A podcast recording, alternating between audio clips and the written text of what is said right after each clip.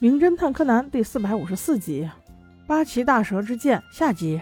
上集我们说到，荣子小姐和她的青梅竹马是互相误会了，所以柯南要先解除这种误会。记得小哥哥说他昨天一点去了车站，于是他和小兰一起去了车站，问了车站柜台的一个老奶奶，奶奶说没有印象呀，只记得一点左右的时候，荣子小姐一个人在这里待了好一会儿。这个他都已经习惯了，荣子小姐经常来的哦，那就说得通了，这就是他俩都撒谎了的证据。于是小兰和柯南又回到警局，把这个证据跟荣子小姐说了以后，荣子小姐终于说出了实话。她说她确实是有空的时候都会去车站，但是听到昨天小哥哥说他去车站了，自己如果也说去车站了，那他俩没有碰面就成假话了。她为了包庇小哥哥，所以也说了假话。这样一来，不仅说了实话，而且自己也被洗白了。警方把荣子小姐是清白的消息告诉了小哥哥，于是小哥哥也说了实话。原来前天的时候，荣子对小哥哥说。昨天下午一点半，让他俩约在山洞见面。小哥哥觉得在那么偏僻的地方，孤男寡女的去见面肯定有危险，就决定不让荣子小姐去，自己代替荣子小姐去。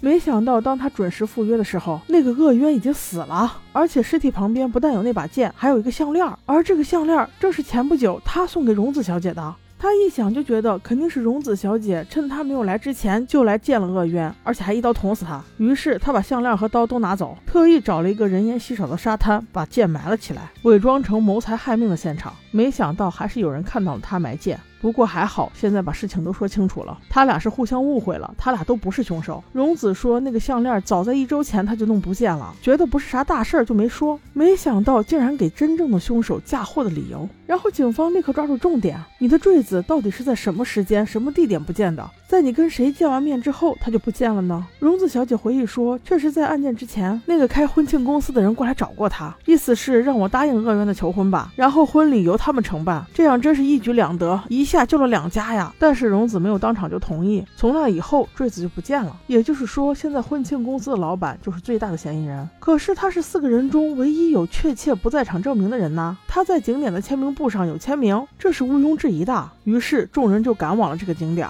那警察们，包括小五郎，都看不出来，那是一定的。否则柯南有什么用呢？柯南在登记簿上发现了一个奇怪的现象：从那天之前签名的所有人都不写时间的，而从那天早上八点半之后签名的人又全部都签上了时间。旁边刚好有几个小孩在画画，柯南就借来了个橡皮擦。果不其然，那天签的所有的字都可以被擦掉，原来用的是可擦笔。但是景点一般不会有这种笔，这果然是诡计。于是他假装成小五郎的声音，把真正的凶手约了出来，时间地点由凶手自定。然后就是沉睡小五郎解密时间到。原来凶手早上八点半，景区刚一开门，他就第一个来到了现场，把签名的笔换成可擦笔以后，自己在签名簿上又特意多打了一行，写上了具体的时间。随后所有来的游客都按照这种格式签名。然后下午一点时，他来到与死者约好的山洞，一进山洞就杀死了他，把项链扔到旁边之后便跑了。前几天约荣子小姐的。电话也是他打的，没想到来的竟是小哥哥，这样才产生了之前的误会。而凶手则是回到景区，把时间在一点零五左右的一个人的名字擦掉，再把可擦笔换成普通的圆珠笔，签上了自己的名字，这样就能做出完美的不在场证明啦。凶手听后疯狂地问小五郎：“证据呢？你说证据呢？”柯南竟说：“证据就在他八点半签的那个人的名字，因为登记簿上不仅让签名，还要写上所居城市，他竟然写了东京的城濑市。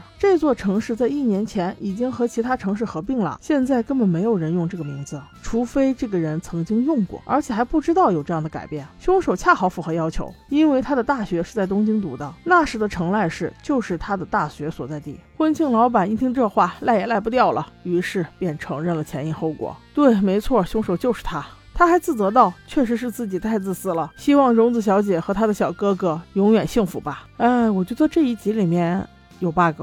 只凭那个“城赖市”三个字就能定罪吗？要是凶手拒不承认，只说是巧合，似乎警方也没有什么办法呀。难道数以万计的游客中，只有这一个人知道城赖市吗？所以我觉得这点不合理。宝宝们，你们说呢？OK，我们下期见。